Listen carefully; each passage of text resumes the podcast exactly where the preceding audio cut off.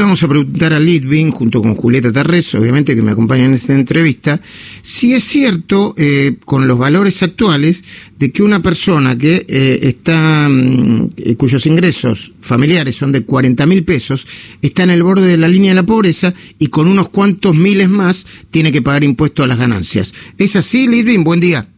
Buen día, Luis. Buen día, Julieta. Un gusto saludarlos si es así, eh, el trabajador soltero eh, que gana en la mano 55 mil pesos ya empieza a pagar impuestos a las ganancias.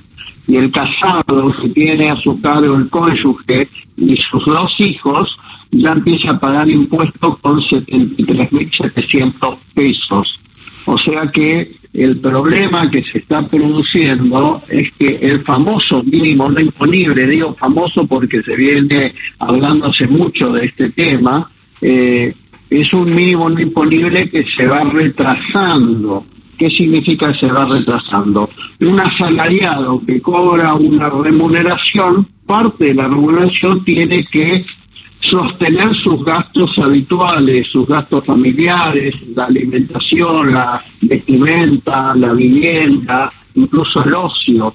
Si el mínimo no imponible se viene retrasando, lo que se genera en una situación de inflación es que los precios de la alimentación y del sustento van por el ascensor eh, los salarios van por la escalera, pero el mínimo no disponible queda en planta baja.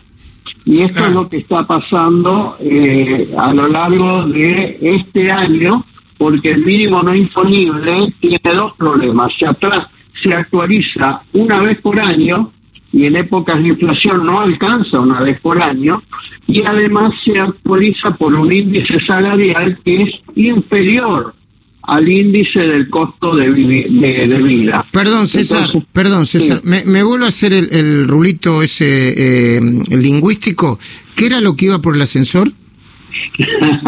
Eh, eh, los precios van por el ascensor, los salarios van por la escalera y el mínimo no imponible queda en planta baja. Muy bien, ahora se entendió perfectamente. Julieta Terrestre, escucha a Litvin. Litvin, buenos días primero, perdón. Buenos días. Buenos días, ¿qué salió tal? Una, salió una nota publicada en La Nación respecto de eh, hacer una modificación impositiva a través del presupuesto que se vota mañana, eh, teniendo una diferenciación entre el Estado, o sea, empresas del Estado y empresas privadas. ¿Lo pudo ver? Sí, sí, claro. Eh, en este presupuesto que en el proyecto que mandó el, el Poder Ejecutivo no estaba, eh, en, el debate parlamentario en diputados, que fue aprobado, tiene media sanción, incrementan los recursos del Estado en 13.289 millones de pesos, eh, donde incrementan algunos impuestos y privilegian a eh, empresas del Estado otros.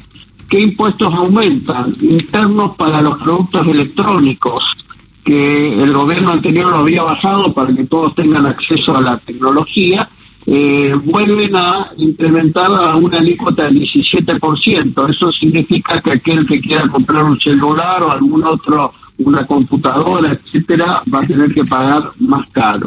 También crean un nuevo impuesto a las apuestas online con asignación específica no al Estado sino al ARSAT eh, y disminuyen, disminuyen el impuesto al cheque, el impuesto a los débitos y créditos bancarios para aquellas empresas del Estado que tengan más del 80% en manos del Estado. Esto va a generar una competencia desleal.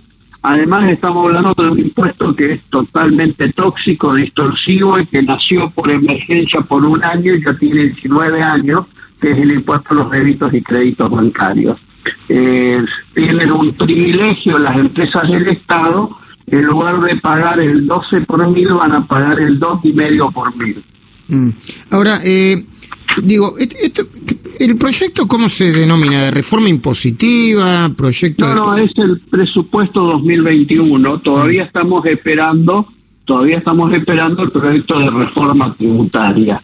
Esto son parches, la realidad es que son parches que se van haciendo en un sistema tributario que el sistema tiene muy poco, y, este, y, lo que se va generando es cada vez que se necesita un poco más de recaudación, aumentar un poco más los impuestos para un Estado insaciable. Eh, eh, y, a propósito de esto, el impuesto a los, a los grandes patrimonios, ya está claro porque sufrió tantas modificaciones, dicen que se va a terminar aprobando en enero, igual que, que el proyecto de, de ley eh, de el proyecto de, ley para modificar el sistema judicial y que como la gente va a estar con la cabeza en otra parte, eh, pueden salir ambos proyectos que son bastante polémicos. Sí, eh, la realidad es que ya tiene media sanción, eh, no, perdón, tiene dictamen de la Comisión de Presupuesto y Hacienda de Diputados, falta que se trate en el recinto de diputados y después vaya a Senado.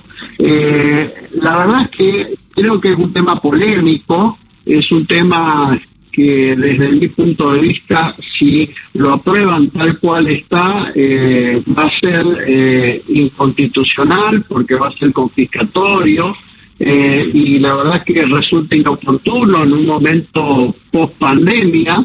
y, la, y la situación es que en el proyecto de pacto fiscal con las provincias donde a las provincias se le da como moneda de cambio la posibilidad de no de no aumentar, de perdón, de no bajar el impuesto sobre los ingresos brutos que estaban comprometidas a bajarlo en el año 2021 y a eximirlo en algunas actividades, se le da la posibilidad de que no bajen ingresos brutos, que no bajen las tasas municipales que tienen eh, los municipios y que aprueben como contrapartida este impuesto a las grandes fortunas. Muy bien. Lidwin, agradecido por este comentario, eh, por esta entrevista.